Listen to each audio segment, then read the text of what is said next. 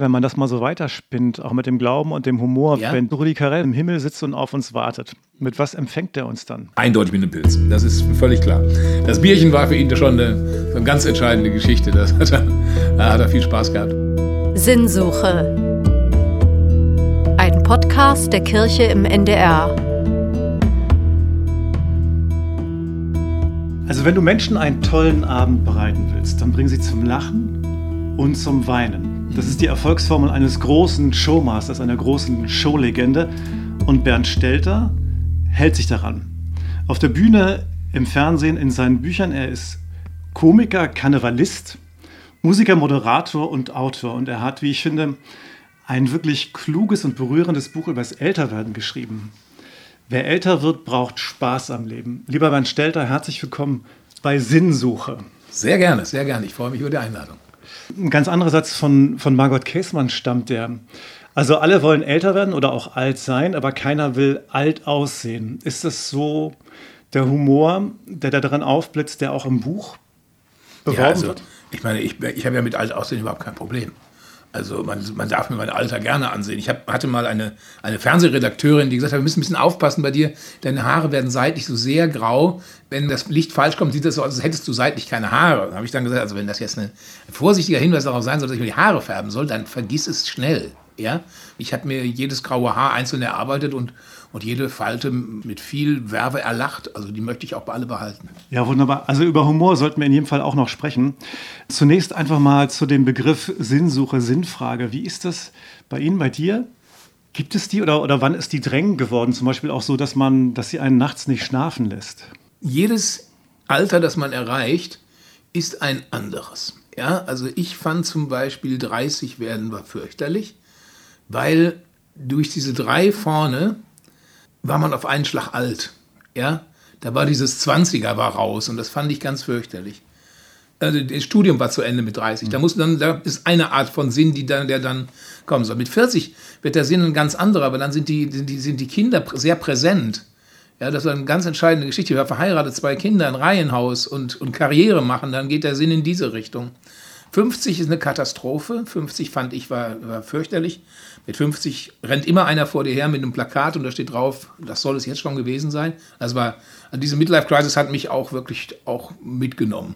Und ich, das ist ja nicht eine Krise, das sind ganz, ganz viele Sinnkrisen, die da da sind. Wenn man feststellt, mehr als die Hälfte ist rum. Wohingegen jetzt 60, das ist eine sehr, sehr positive Sache, weil ja, weil ich einfach feststelle, die Kinder sind aus dem Haus und denen geht es prima. Die haben beide einen tollen Beruf. Meine Tochter ist Lehrerin für Deutsch und Englisch. Da geht es um Literatur, da geht es um Max Frisch und Jane Austen. Und sie macht das mit ganz viel Herzblut. Und ich hoffe, dass sie sich das auch im, im normalen Lehrbetrieb lange erhalten kann. Mein Sohn ist Winzer. Ich finde, jede Familie sollte einen haben. Auf so. jeden Fall. Und denen, denen geht es beiden großartig. Aber ich habe keinen familiären Stress mehr. Die kommen noch gerne vorbei, aber, aber ich, ich muss nicht mehr für sie sorgen. Ja. Da ist mir viel von den Schultern genommen worden. Ich habe auch keinen beruflichen Stress mehr. Ich muss niemandem mehr etwas beweisen. Und dementsprechend ist die Sinnsuche nun eine ganz andere. Dementsprechend sagt man sich so, jetzt Freunde, habe ich noch vielleicht ein Drittel vor mir. Ja. Und ich habe richtig Freude daran. Und dann muss man, ja, da muss man mit diesem Leben, jetzt wo der Stress weg ist, wirklich etwas Vernünftiges, Sinnvolles anfangen. Genau, aber eigentlich müsste man das ja schon die ganze Zeit was Sinnvolles anfangen. Also, mhm. was du beschreibst mit dem, mit dem Älterwerden 20, 30, 40, ich habe schon mit den 20 gehadert. Also immer, wenn es genullt hat, war mhm. das für mich total schwierig. Und wenn es dann so weit war, war das eigentlich ganz okay. Und mit der Sinnfrage, wie ist das? Sieben Jahre hast du auch den äh, St. Martin gespielt, erzählst mhm. du im Buch. Ne? Mhm. Ähm, da ist das Beispiel mit diesem Jahr der Freundlichkeit aus der englischen Kirchengemeinde. Also inwieweit spielt Glaube für dein Leben, für die Sinnfrage oder auch fürs Älterwerden, spielt das eine Rolle? Ja, ich denke schon. Meine Eltern waren sehr glaube ich, Mein Vater war Presbyter. Meine Mutter wollte unbedingt, dass ich Pastor werde. Und mein Vater war mit Organist einverstanden. Ich bin also in einem christlichen Haushalt groß geworden. Und das spielt für mich eine große Rolle. Das ist jetzt einmal nicht einmal nur der Glaube, sondern das ist dieses christliche Menschenbild, das ich einfach habe. Und deswegen werbe ich so für diese englische Geschichte Random Act of Kindness. Sei freundlich zu Menschen, auch dann, wenn sie es vielleicht gar nicht verdient haben. Das ist nun wirklich christlich. Ja, das ist das, was Jesus Christus auch gemacht hat. Mhm. Ja, und das halte ich für absolut sinnvoll. Und der Witz an der Geschichte ist, das tut dir sogar selber gut. Ja? Man denkt immer, wenn man anderen Leuten etwas Gutes tut, dann ist das gut für die anderen. Nein, Neurologen haben nachgemessen, dass es dir danach besser geht. Ich habe ein ganz lustiges Beispiel. Im letzten Jahr gab es so einen Gutschein von Herrn Altmaier, der damals Wirtschaftsminister war. Da kriegte ich einen Gutschein zugeschickt. Ich hätte, sollte mir sechs FFP2-Masken umsonst in der Apotheke holen können. So, dann bin ich in die Apotheke gegangen, weil ich eh ein Rezept abholen musste. Und dann sagte die Frau, und Sie haben den Gutschein dabei, wollen Sie die sechs FFP2-Masken auch gleich mitnehmen? Und da habe ich gesagt, nein, ich kann mir meine Masken selber kaufen. Wenn Sie den Eindruck haben, Sie haben da gerade jemanden, der sie echt gebrauchen kann, geben Sie ihm die. Und dann war die Frau völlig baff, sagt, wieso? Habe ich noch nie gelebt, erlebt. Ja, ich sage, das mache ich aber gerne so. Ich habe abends noch im Bett gelegen und habe mich gefreut und habe mir überlegt, was bin ich eigentlich ein netter Kerl. Und das ist also ein positives Gefühl, das bei mir übrig geblieben ist. Und dieses Random Act of Kindness, was sie in Congressbury in England machen, aus Anlass des 800. Jubiläums ihrer Dorfkirche, ja, das ist eben halt ein Akt unbegründeter Freundlichkeit. Darum ja, geht's. Ja. Das ist ein ganz tolles Kapitel, also da, wo es um die Freundlichkeit geht und ähm, wie gut es tut, anderen Menschen Gutes zu tun, weil einem das nämlich auch selbst gut tut. Das finde ich jetzt mal ganz spannend. Pressbüter, dein Vater, mhm. ähm, also dann ein evangelisches Elternhaus, ja, ne? obwohl, genau, ja. es ja im Rheinland dann ist. Nein, ich war in Unna, bin in Unna groß geworden. Ja, Entschuldigung, ich bin bio, ja, geografisch nicht so. Also Unna ist so eine, Unna ist, liegt auf einer, einer, einer Linie, auf einer Ost-West-Linie, die ist sehr lustig. Das ist nämlich Unna, Werl, Soest, Paderborn. Ah. Diese vier Städte ineinander. Und je nachdem, wo die Hanse hingekommen ist, das ging so wellenförmig, Unna protestantisch, Werl katholisch, Soest protestantisch, Paderborn katholisch. Und das wird's, und je nachdem, wie, die, wie weit die Hanse da gekommen ist. Ich komme aus Unna, das war also dann schon evangelisch, ja. Ja, super spannend. Also ich bin jetzt Anfang 50 und mhm. als mir das Buch in die Hände fiel, dachte ich, das ist jetzt vielleicht genau das richtige Buch für meine Jahre. Und ich habe es gelesen und immer abends auf dem Nachhauseweg dann im Regionalexpress, mhm. ich wohne hier ganz in der Nähe und äh, habe das, lässt sich gut lesen, kapitelweise. Und da habe ich gedacht, wow, da hat jemand echt gut nachgedacht, viel recherchiert und ähm, mit so viel Freundlichkeit und Wohlwollen geschrieben und dann ohne diesen Hang oder diesen, dieser Hass zur, zur Selbstoptimierung. Also wie, wie ist denn die Idee für das Buch entstanden? Ja, erstmal, ich bin 60 geworden. Es wäre beinahe wäre es mir nicht aufgefallen, weil normalerweise, wenn man 60 wird, dann mietet man ein Schützenzelt und lädt 150 Leute ein und macht eine Riesenparty. Aber es war Lockdown. Das heißt, ich habe meiner Frau eine Pizza bestellt und das war's war vom Materialeinsatz her auch klar preiswerter. Aber dementsprechend hatte ich gerade, weil Lockdown war und weil ich ja ein Bühnenmensch bin und ich hatte ja, das Wort Berufsverbot ist fürchterlich, aber genau das hatte ich. Ja? Ich durfte nicht auf Bühnen stehen. Nun, es hat meinen Beruf zum Glück zwei Seiten, nämlich Schreiben und das, was ich geschrieben habe, darstellen. Insofern habe ich mich aufs Schreiben verlegt. Ich habe zwei Bücher zu Ende geschrieben. Also erstmal mein letzter Krimi, der noch angefangen da lag, den konnte ich noch schön zu Ende bringen. Und dann kam halt diese Idee mit dem 60 werden, worüber ich einfach nachgedacht habe. Und wenn man irgendwann viel nachdenkt und auch liest und so, dann wird da irgendwann auch ein eigenes Buch raus. Und ich habe immer an den Stellen, wo ich dann gedacht habe, jetzt so komme ich, so komm ich so nicht weiter, habe ich mir auch Experten geholt. Hab also beim Thema körperliche Fitness habe ich mit Professor Frohböse gesprochen. Großartiges Gespräch. Hat mir auch selber sehr weitergeholfen. Weil ich war mir gar nicht sicher, ob meine Geherei, weil ich gehe halt hm. jeden Tag. Und äh, ob, ob das hilft. Und der Frohböse hat mir gesagt, also der Körper weiß überhaupt nicht, ob man einen Trainingsanzug anhat oder nicht. Hm. Das ist natürlich ein wunderbarer Satz, der prägt sich ein, den hatte ich auf Anhieb. Oder ich habe den katholischen Theologen Manfred Lütz interviewt, ja. ein großartiger Kerl, wunderbar. Und natürlich den dänischen Glücksforscher Mike Viking. Aber was, weil das eben nicht Hang zur Selbstoptimierung. Ich habe ein Problem mit diesem ganzen Glück. Ja? Warum? Weil alle Leute schreiben Bücher, wie man glücklich wird und äh, warum man glücklich wird und wie man unwiederbringlich glücklich wird. Und ich denke mal, das sollte man mal lassen. Wenn mir einer sagt, er möchte im Leben glücklich werden, würde ich sagen, hm, Vorsicht. Vorsicht, das äh, kann schiefgehen. Also mein Ansatz ist da ein anderer. Ich glaube, also ich glaube, Glück sind Momente. Hm. Glück sind kurze Momente. Da denkt man, da, der bricht der Brustkorb auseinander also vor Glück. Bei Verliebtheit oder, oder wenn man das ganz Tolles sieht, das ist in einer Minute oder zwei ist es auch wieder mhm. vorbei. So, aber diese glücklichen Momente, die müssen wir einsammeln, in die Hosentasche stecken und zu Hause in das glückliche Momente-Album einkleben. Ja. So. Wenn man das tut und wenn man am Ende oder im, im Laufe seines Lebens viele glückliche Momente einsammelt, dann wird man ein zufriedenes Kerlchen. Und genau darum geht es. Mhm. Ich möchte zufrieden sein, das reicht mir. Das bringt in mir was zum Klingen. Also ich habe eine Zeit lang war ich Gemeindepastor in Ostfriesland. Das ist mhm. nun nahe den Niederlanden. Mhm. Da bist du ja auch ein großer Fan von. Ja. Und was mir aufgefallen ist, du hast Niederländisch gelernt, ich habe ein bisschen Plattdeutsch gelernt. Man sagt ähm, im ostfriesischen Platt Proten, Plattproten. Das ist ja ähnlich wie, wie im, ja. im, im, Niederländischen. Ich, ich brate Niederlands, ja. Und die Ostfriesen zum Beispiel sind, sind Leute, sind glückliche Leute, aber die sprechen immer vom Zufriedensein. Ja. Also das sind die ganz, ganz einfachen Dinge. Heinrich Bedford Strom, der war mal EKD-Ratsvorsitzender, mhm. der hat auch einen Aufsatz geschrieben, dass man Glück lernen kann, Stück für Stück, Zufriedenheit. Und da habe ich dir was mitgebracht. Und zwar diese Bohnen hier. Ja. Diese Bohnen machen glücklich. Also dazu gibt es eine kleine Geschichte. Es gibt so einen alten Mönch, der unglaublich glücklich ist und das liegt an diesen Bohnen. Mhm. Und zwar, weil er jeden Tag morgens sich eine Handvoll Bohnen in die linke Tasche steckt und bei jedem schönen Moment steckt er sich eine Bohne in die rechte Tasche. Großartige Idee. Und abends nimmt er dann die Bohnen aus der rechten Tasche und sieht nochmal alles vor sich, was er an dem Tag erlebt hat. Das Ungl sind unglaublich gute Idee. Kleine Momente. Das ja. sind alles nur kleine Momente, aber die machen, wenn nicht ganz glücklich, aber zumindest auf jeden Fall zufrieden, weil er an jedem Tag sieht, dass der liebe Gott ist mit ihm. Mhm. Und, wir haben, und wir haben noch etwas. Wir haben noch etwas ganz Wichtiges, was in der Geschichte drinsteht. Das ist die Erinnerung. Wir müssen Erinnerungen einsammeln. Ja? Mit jeder schönen Erinnerung geht es einem besser. Wenn man abends im Bett liegt und sich nochmal überlegt, was habe ich denn heute Schönes gesehen, was habe ich Schönes erlebt, damit schläft man besser. Ja? Das sind auch Tricks, die habe ich auch in dem Buch beschrieben. Und das mhm. wäre auch so ein Trick. Also wenn ich das vorher gewusst hätte, hätte ich garantiert auch genau. eingeschrieben. Kannst du behalten, kannst du überall erzählen. Die Geschichte ja. habe ich dir da aufgeschrieben. Prima. Kannst du dann immer ich, das, ist eine, das ist eine großartige Idee, weil ich glaube, darum geht es. Wir gehen zu oft an schönen Sachen vorbei. Ich habe so einen kleinen Aufkleber gebastelt, den verteile ich auch abends immer. Da steht drauf, wenn das Schöne passiert, stehen bleiben und gucken. Das ist entscheidend. Nicht, wenn das Schöne passiert, nicht weiter hasten durch den Tag, weil ich keine Zeit habe, sondern stehen bleiben und gucken. Genau. Da muss ich auch dran denken. Also in meinem Freundeskreis, meine Freunde sind alle etwas jünger als ich, also mhm. fünf bis, bis zehn Jahre. Und ich finde, im Augenblick fällt das nicht auf. Also zwischen 40 und 50, da merkt man gar nicht so groß den, den, den Altersunterschied. Mhm. Du bist nun mir zehn Jahre, knapp zehn Jahre voraus. Wo würdest ja. du sagen, wann, wann fängt das Älterwerden an?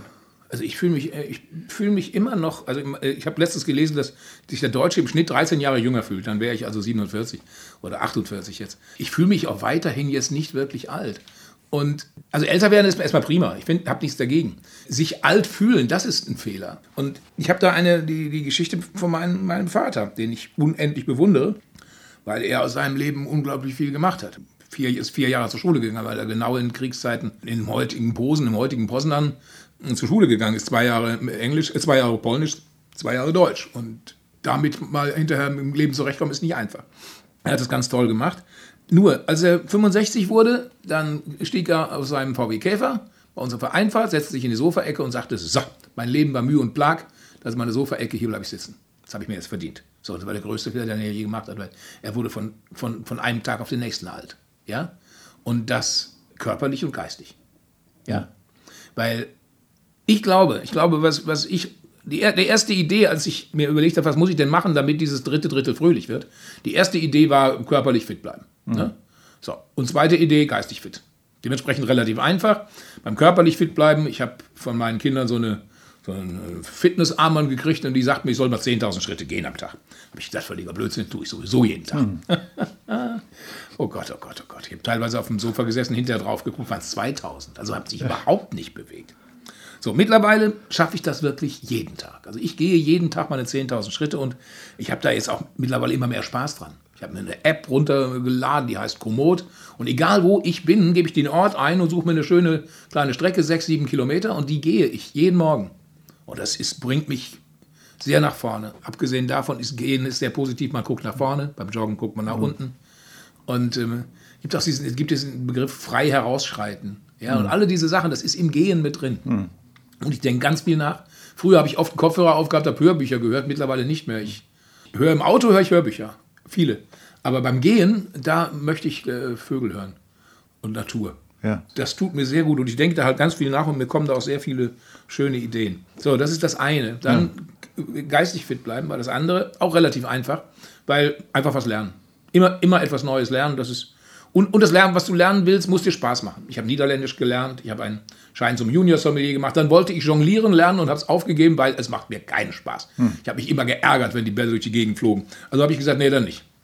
Ist auch nicht schlimm. Man soll das machen, man soll sich für das interessieren, was man, wo man auch Interesse dran hat. Das soll man lernen. So, die beiden Sachen sind aber relativ einfach. Das hm. bedeutet nur, nimm es dir vor und mach es. So. Ja, aber bei dem Gedächtnis oder bei dieser Gedächtnisleistung, also du hast angefangen Niederländisch zu lernen, also da war ja auch noch das Beispiel mit dem Sudoku. Also das, da gibt es ja einen Unterschied. Magst du das nochmal erklären? Ja, solange du immer das Gleiche lernst, ja, dann ist das zwar vielleicht ganz nett, also dementsprechend Kreuzworträtsel oder so, aber irgendwann weißt du, dass eine Stadt mit vier Buchstaben und Westfalen Una oder Hamm ist. Hm. Ja, und die Struppenspitze ist halt Tete, ja, also Ted. Ne? Und äh, das weißt du und dann bringt dir das auch nichts Neues mehr. Du musst wirklich etwas Neues lernen, weil dann werden die Synapsen im Hirn nochmal neu vernetzt und dann, ja, dann hast du dann Feuerwerk im Gehirn. Und das bedeutet, dass deine Gehirnleistung eben größer wird. Man nennt das Ganze eine, eine Reserve. Eine Gehirnreserve ist wie ein Reservetank. Also normalerweise ist der Tank leer, du kannst noch mal fünf Liter nachschütten. So, und das ist bei der Gehirnleistung auch der Fall. Wenn du lernst, dich immer wieder mit neuen Sachen umgibst, dann wirst du später älter werden, ja, was die Gehirnleistung angeht. Ja, also etwas Neues lernen, ähm, wozu man aber auch eine gewisse Neigung, einen gewissen ja. Zugang hat und ja. ähm, dann sozusagen die Gehirnmuskulatur, die Gehirnwindung richtig mhm. durchwalken lässt. Und dann jetzt, und jetzt kommt also das Beispiel, wo man, wo nachgewiesenermaßen die Gehirnleistung am meisten gewachsen ist äh, oder, oder äh, geblieben ist, ja, das ist wirklich das Ehrenamt. Aha. Ja, es ist wirklich das Ehrenamt, also die Leute, die meinetwegen, wenn die Rente kommt oder sowas, die sich dann um andere kümmern. Ja. Ob das eine, eine, Nachhilfe für, für Jugendliche ist oder ob das eine Flüchtlingshilfe ist oder, oder was auch immer. Diese Ehrenämter, die, die bringen dich selber so weit nach vorne, weil erstens wirst du selber positiv und zweitens die Gehirnleistung, es ist immer alles neu. Ja. Also das ist eine, war für mich auch eine, so wieder so ein Ding, wo man sagt, komisch, mach was Gutes und das tut dir ja. gut. Deswegen sage ich auch, es ist ein kluges Buch, weil es eben auch so viele Aspekte hat und hier also mit dem Thema Ehrenamt auch wirklich gesellschaftlich nochmal ausstrahlt. Also jeder Politiker müsste sich ja freuen über solche, ja. oder wird sich freuen über solche Worte, genauso jede, jede Kirche, ja. weil vom ehrenamtlichen Engagement lebt unsere Gesellschaft. Ohne das würde es überhaupt nicht gehen. Ein Ergebnis zum Beispiel der Lektüre ist tatsächlich, meine Frau hat Pferde und hat sich so eine kleine Kutsche gekauft und ähm, wir machen jetzt gemeinsam einen Kutschenführerschein. Also ich habe ja. für Pferde nichts übrig mhm. eigentlich, aber für meine Frau ganz viel. Ja. Und damit wir was Gemeinsames haben, dachte ich mir, das wäre doch toll, wenn du das lernst und vielleicht ist das was, was Vielleicht bringt es dich auch hinterher weiter. Ja. Genau. Aufpassen, es muss Spaß machen, ne? Genau, es muss Spaß machen. Ich hoffe sehr, dass mir das Spaß macht. Ähm, ich habe schon Respekt vor den Tieren, aber ja, ich glaube, das wird schon irgendwie, ich glaube, das wird schon irgendwie gehen und ähm, Pferde haben ja auch eine ganz positive Ausstrahlung. Ja. Also sie spiegeln ja Emotionen und man kann dann auch nochmal, glaube ich, an sich selber wachsen. Wir haben zwei Ls besprochen. Wir haben zwei Ls besprochen, nämlich Laufen und Lernen. Ja, das waren die ersten beiden. Kommen aber noch welche dazu. Ja. Denn äh, eines, eines der Hauptprobleme ist, wie gesagt, ich habe gesagt, geistig und körperlich fit bleiben kann man sich vornehmen.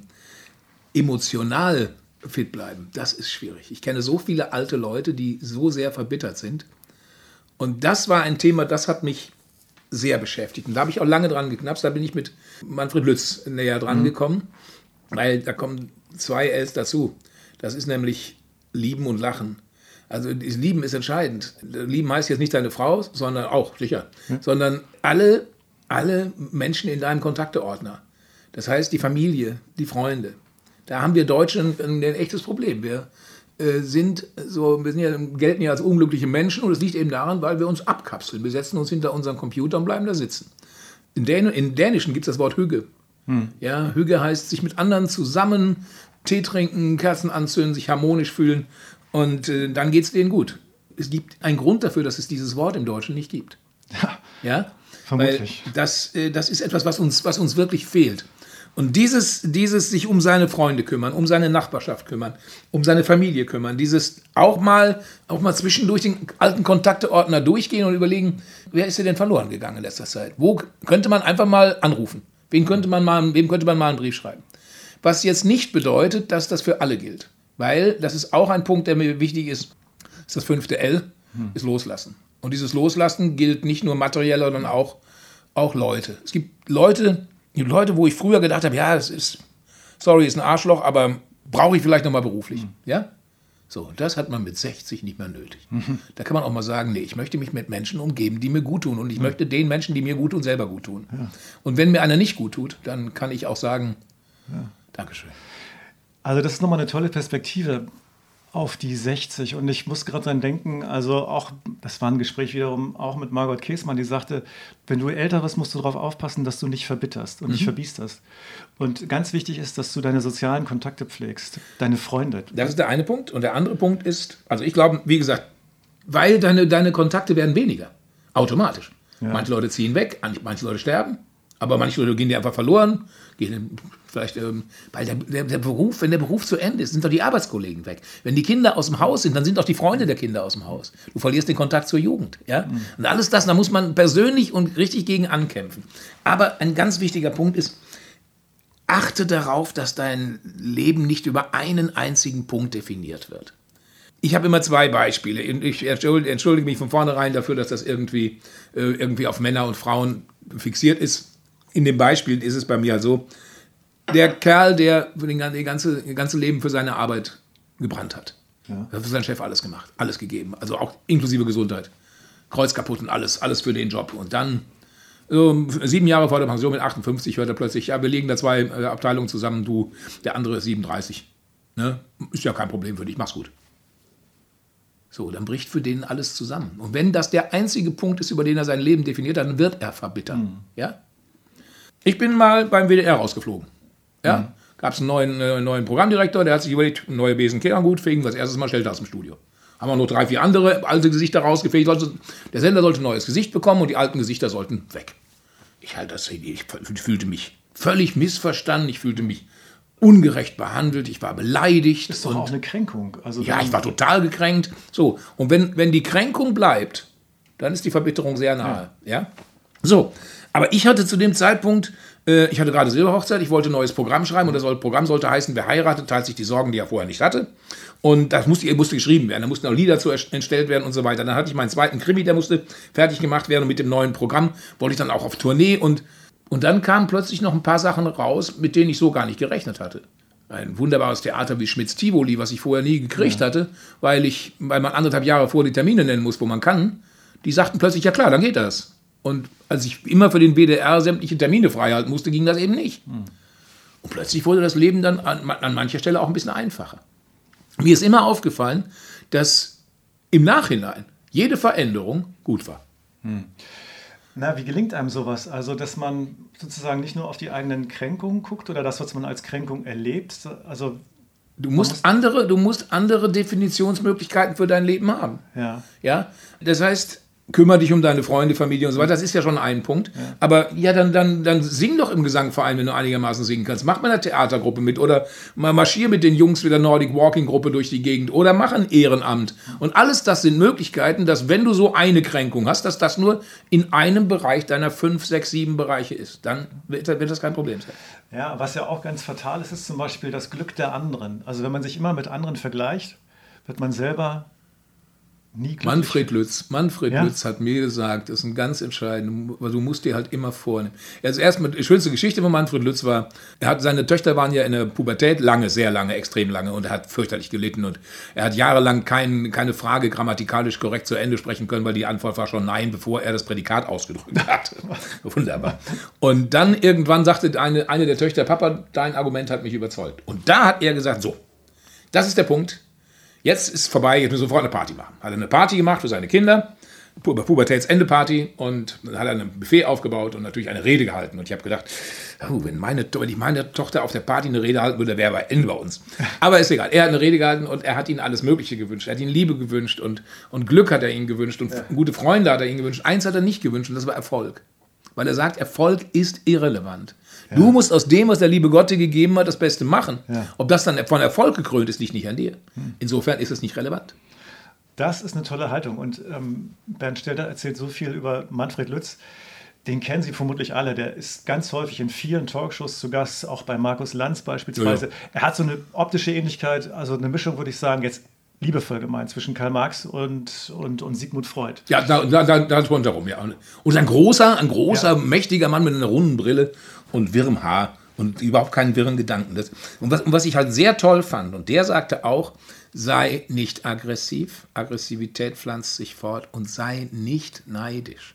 Das ist, glaube ich, ein ganz entscheidender Punkt. Wobei ich da, ich mache es eigentlich nicht am, am, am Wort Neid fest. Weil es gibt auch für mich eine Art positiven Neid, wo sowas wieder, auch das möchte ich auch gerne können. Das, da werde ich mich auch mal anstrengen. Das ist völlig okay. Man darf nicht missgünstig sein. Ja? ja. Diese Missgunst ist etwas fürchterliches und, äh, und das, ich glaube, ich glaube, da bin ich jetzt mal, das habe ich jetzt hingekriegt. Hm. Und das hatte ich vor zehn Jahren nicht. Ja. Und Neid zählt ja in der mittelalterlichen Theologie auch zu den Todsünden. Ja. Also nicht, nicht umsonst. Also, mhm. und wer sich immer vergleicht mit anderen, der wird selber eben auch nie glücklich werden. Also Neid kann anspornen, mhm. aber eben auch Neid kann das ganze eigene Leben. Und das ist etwas, etwas sehr Schönes, was man, wenn, wenn man halt etwas Positives sucht, was mit dem Älterwerden einhergeht, dann ist es eben das, die Karrierespanne, die man hatte, die ist zwischen 30 und 50, wo man Ellbogen ausfahren muss, wo man selber Abteilungsleiter werden muss und nicht der andere. Ja, diese Zeit wird dir davon zerfressen. Deswegen sagen ja viele, die, die, die, es gibt eine Glückskurve und die ist wie ein U. Als, Jugend, als Kind und Jugendlicher geht es super. Dann geht es mit, mit 20, 30, 40 runter. Aber so 60 geht es dann auch wieder aufwärts. Ja, mit all den, mit all den äh, äh, äh, Unschönheiten. Ja, also ein Professor Höffe, ein wunderbarer, äh, wunderbares Buch, was ich da gelesen habe, der hat äh, auch gesagt, ohne Humor ist die Unbild des Älterwerdens schwer zu ertragen. Ne? Aber finde ich, besser kann man es nicht zusammenfassen. Ja, das ist auch so. Aber wie gesagt, dieser, dieser Stress der Karriere, dieses sich mit anderen vergleichen müssen, um beruflich etwas zu werden, der ist vorbei mit 60. Und du hast mit 60 die Chance zu sagen, nö, wenn der andere das hat, dann gönne ich ihm das. Ich bin mit dem zufrieden. Weil zum Loslassen, was ich eben erwähnt habe, gehört ja auch noch eins, dass man auch vieles Materielle einfach nicht mehr braucht. Hm. Ja, es gibt, früher war es mir unglaublich wichtig, dass ich ein schnelles Auto hatte und so. Ja, wir haben zu Hause jetzt so einen, so einen lustigen, lustigen ID3. Ich fahre zu Hause nur mit diesem Elektroauto, weil ich finde den viel äh, spannender. Der ist groß genug, der hat Platz und es hat nur bei, bei diesen langen Strecken, die man auf Tournee fährt, da ähm, müssen die an ihren Akkuleistungen noch ein bisschen was tun. Ja, aber loslassen, glaube ich, ist auch eine der größten Künste, die wir Menschen im Leben lernen sollten. Und wir mhm. müssen es ja eigentlich von Anfang an. Wir werden ja dazu gezwungen. Also ja, ja. der Abschied vom Bauch der Mama, von den endlosen Sommern der Kindheit und dann irgendwann ja auch von der großen Leidenschaft zwischen den Lagen und dann auch zuletzt von sich selbst mhm. loslassen zu lernen. Daran muss man Meister werden, nicht im Höher, schneller ja, und weiter. Aber das ist halt, das ist halt mit 30, 40, 50 schwierig. Und mit 60, finde ich, hat man die Chance, das zu sehen. Und deswegen ist älter werden, ist 60 werden auch schön. Ja? Und äh, ich bin in, in meiner Situation bin ich jetzt sehr zufrieden. Eine andere Situation, mit der ich jetzt gerade zufrieden bin. Ich gehe jeden Abend auf die Bühne und sage den Leuten, ja, Lachen ist erlaubt. Ja? Ich höre hör ja immer wieder, man darf nicht lachen. Das fing damals mit Laschet an. Hm. Ja, das war eine ungeschickte Aktion. Das ist gar keine Frage, wenn man im Wahlkampf ist. Aber ein Mensch darf lachen. Ja. Da war ein Mikrofonständer falsch eingeschaltet und darüber hat man gelacht. Ja, Herrgott, noch eins. Ja? Und heute, ich treffe Leute, die sagen, ja, wie kannst du denn lustig sein, wenn in der Ukraine ein Krieg tobt? Wenn ein Mensch 24 Stunden am Tag nur traurig ist, wir kennen das Schicksal von vielen Depressiven, die verlieren jede Kraft. Und Kraft brauchen wir. Und deswegen ist Lachen erlaubt. Und deswegen sage ich den Leuten jeden Abend, wenn ich auf der Kabarettbühne stehe, lachen Sie. Und wenn Sie hinterher rausgehen und sagen, Mensch, zwei Stunden mal an was anderes gedacht, ist auch okay, dann haben Sie völlig recht, das ist auch erlaubt. Hm. So, dass ich im Moment in der Lage bin, das hinzukriegen. Dass ich den Leuten einen Ausweg für zwei Stunden bieten kann, das macht mich gerade sehr, sehr zufrieden. Das hm. ist so ein, auch so ein Punkt, wo ich halt denke, hm. ja, mir geht's gut. Hm. Also Lachen und Humor, das Zitat, mit dem ich unseren Podcast aufgemacht habe. Wenn du Menschen einen tollen Abend bereiten willst, bring sie zum Lachen. Nein, er hat, gesagt, das er hat gesagt, ja, von er hat, ja, eben, er hat gesagt, wenn du den Leuten einen schönen Abend machen willst, ja. bring sie zum Lachen. Und wenn du ihnen einen tollen Abend machen willst, dann bring sie zum Lachen und zum Weinen. Und, und das ist genau richtig. Das ist der Grund, warum ich immer sage, ich bin kein Comedian. Oh, das muss ich mal eben. Das tut mir leid. Kein Problem.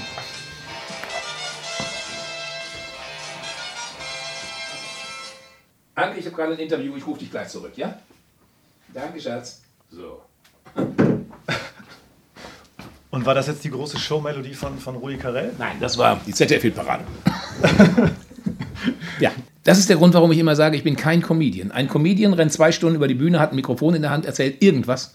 Hauptsache ist lustig. Ich habe von fünf Comedians eine unglaubliche Geschichte darüber gehört, wie viele Kaffeesorten es bei Starbucks gibt. Wenn ich ehrlich sein soll, es ist mir aber egal. Ich halte es für irrelevant. Man kann gerne auch mal einen Witz mitnehmen. Man kann gerne auch mal eine lustige Geschichte erzählen. Jürgen von der Lippe sagt zum Beispiel, der schmutzige Witz ist ein menschliches Grundbedürfnis. Ja. Jo. Wenn man sich danach wieder äh, entfernt und wenn man äh, das Niveau nur kurzzeitig touchiert, dann bin ich damit einverstanden. Aber trotz allem möchte ich an so einem Abend mehr erreichen, als dass die Leute lachen. Ich glaube, wenn man eine Dreiviertelstunde gelacht hat, wird es langweilig. So. Ich möchte auch, dass die Leute eine Gänsehaut kriegen. Ich möchte auch, dass sie, ihnen das Lachen im Hals stecken bleibt.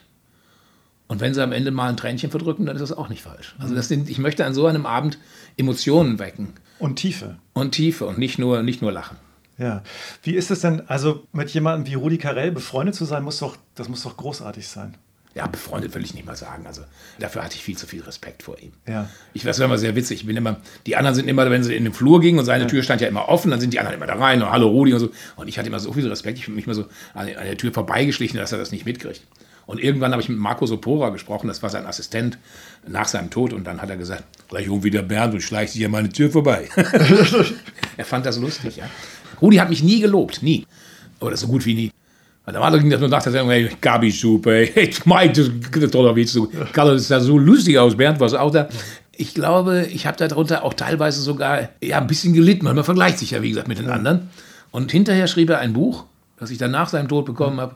Und da lobt er mich über den grünen Klee. Wow. Ja? Wow.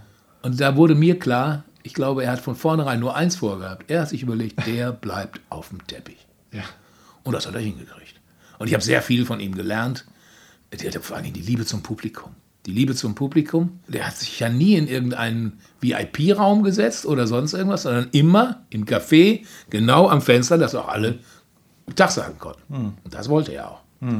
Und das habe ich von ihm gelernt und das, das, das mache ich auch heute genauso. Ja. Ich so Kollegen sehe, die dann nach dem Konzert sich dann still und heimlich verdrücken und äh, durch die Hintertür ins Auto setzen. Nee, ich gehe dann ins Foyer und bleibe da so lange, bis jeder sein Foto gekriegt hat. Also für mich sind Humor und Glaube Geschwister, die nach der Geburt getrennt worden sind. Weil, und weil beide helfen einem, das, das Leben zu leben, also auch in der Distanz zu sich selbst zu betreten oder zu kommen. Und ich glaube, wer über sich selber lachen kann oder auch über das, was ihm passiert, der hat schon, jetzt ganz fromm gesprochen oder mit Jesus, der hat schon ein Stückchen seinen Fuß ins Himmelreich reingesetzt. Ja, noch ein Punkt, der mich an, mich an Comedy stört, dass man immer, fast immer die Witze über andere macht. Ja, es wird immer Gott und die Welt und dann teilweise auch bösartig drüber hergezogen und so. Und das möchte ich nicht. Ich möchte keine gemeinen Witze über andere Menschen machen. Ich mache Witze über andere Menschen, natürlich. Aber er, ich finde, wenn, wenn ich mich selber so hochnehme, dann darf ich es auch mit anderen machen. Aber nicht umgedreht. Also wenn jetzt einer sagt, also äh, über mich gibt es nichts zu lachen, aber alle anderen mache ich nie, damit er weiß, wohin, das äh, würde mich stören. Nochmal zu Rudi Carell, wenn man das mal so weiterspinnt, auch mit dem Glauben und dem Humor, wenn der jetzt im Himmel sitzt und auf uns wartet, mit was empfängt er uns dann?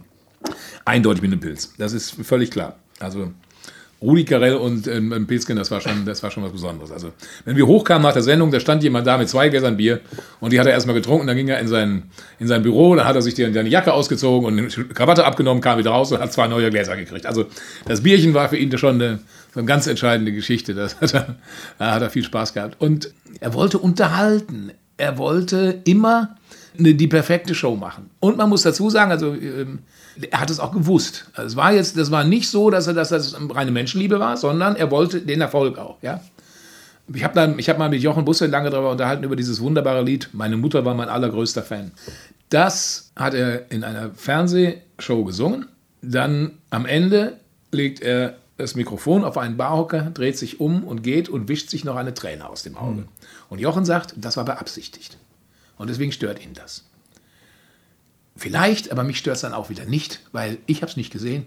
Ich fand es großartig. Er hat mich unterhalten. Ja? Ja.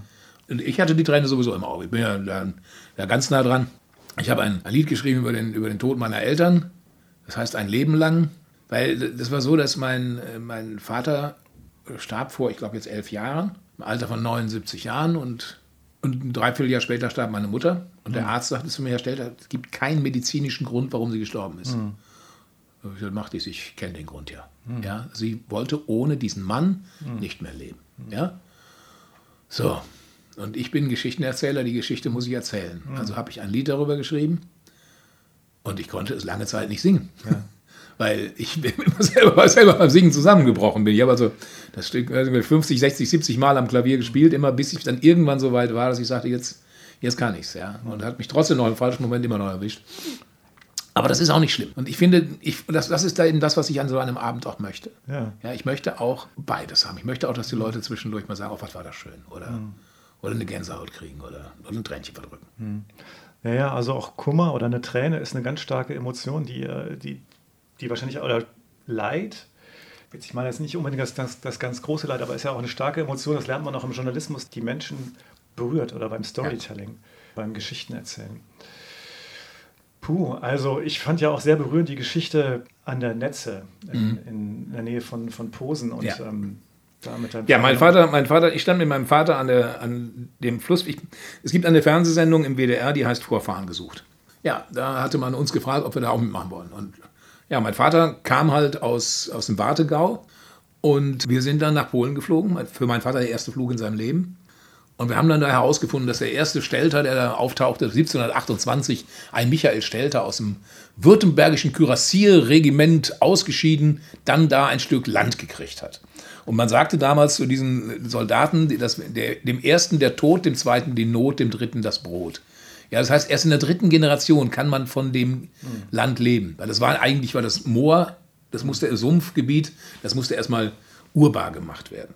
So, und trotz allem kannte ich natürlich sehr viele schöne Geschichten aus der Gegend. Ich kannte die Geschichten von meinem Opa, der viel erzählt hat davon. Und so, und dann war ich irgendwann mit meinem Vater da.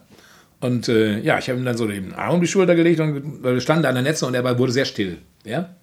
Dann habe ich gesagt, wie fühlt man sich so in der alten Heimat? Und dann sagte mein Vater, der vier Jahre zur Schule gegangen ist, ich dachte, das hättest du verstanden.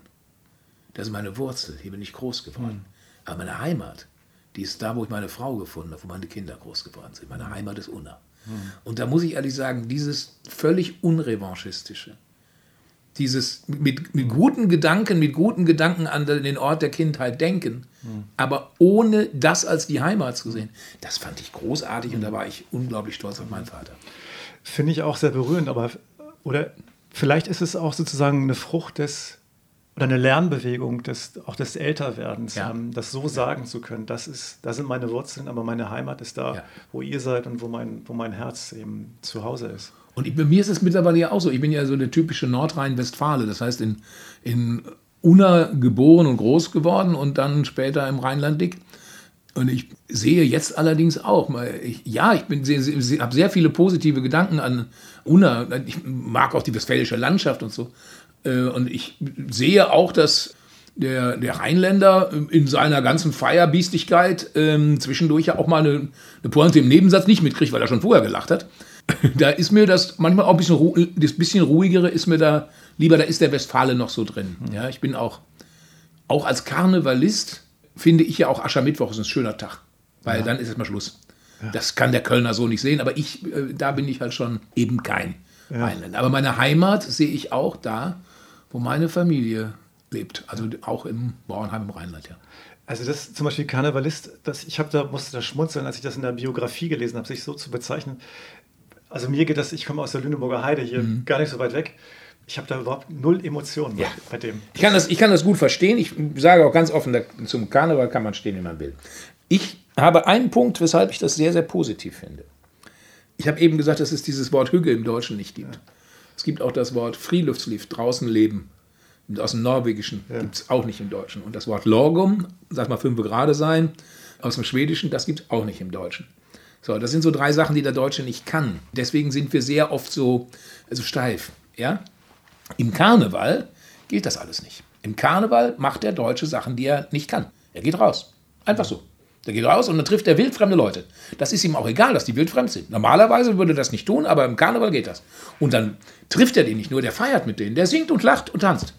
So, das sind Sachen, die ein Deutscher normalerweise nicht kann. Mhm. Und ich finde, das täte uns mal wieder sehr gut. Insofern, ich hab, finde Karneval sehr schön. Und der Karneval ist ja in meiner Person auch noch mit dem Narren verbunden, die ja eigentlich nichts miteinander zu tun haben. Das, ist, das sind zwei Sachen, die zusammengekommen sind. Aber ich bin natürlich der Narr, der den Leuten dann den Spiegel vorhält und die Chance hat, das auf der Bühne zu tun. Das finde ich natürlich auch großartig. Okay, also so wird mir das schon wirklich viel, viel vertrauter. Hier in Niedersachsen, Karnevalshochburg ist ja Braunschweig. Mhm. Ganz interessant, dass es da so eine Hochburg gibt ja. und ansonsten ist hier einfach ja. Der spaßbefreite Äquator, obwohl natürlich wir alle wir, wir, Deutschen, auch wir Niedersachsen, wir haben eine ganze Menge Humor, Natürlich. aber eben nicht so wie, ähm, wie im Kölner Karneval. Oder ja, nicht, aber ich mag ja auch nicht alles am Karneval. Also ich finde vor allen Dingen diese, diese, dieses Gleichsetzen mit Feiern und Alkohol halte ich schon für, für extrem problematisch und auch, auch unschön. Und ich, deswegen, ich, ich möchte eigentlich immer auf Sitzungen auftreten, wo man mir auch noch zuhört. Das ist natürlich unter Einwirkung von Alkohol nicht immer der Fall. Dann stehen die aber bei mir auch relativ bald unter der schwarzen Liste und dann gehe ich da auch nicht mehr hin.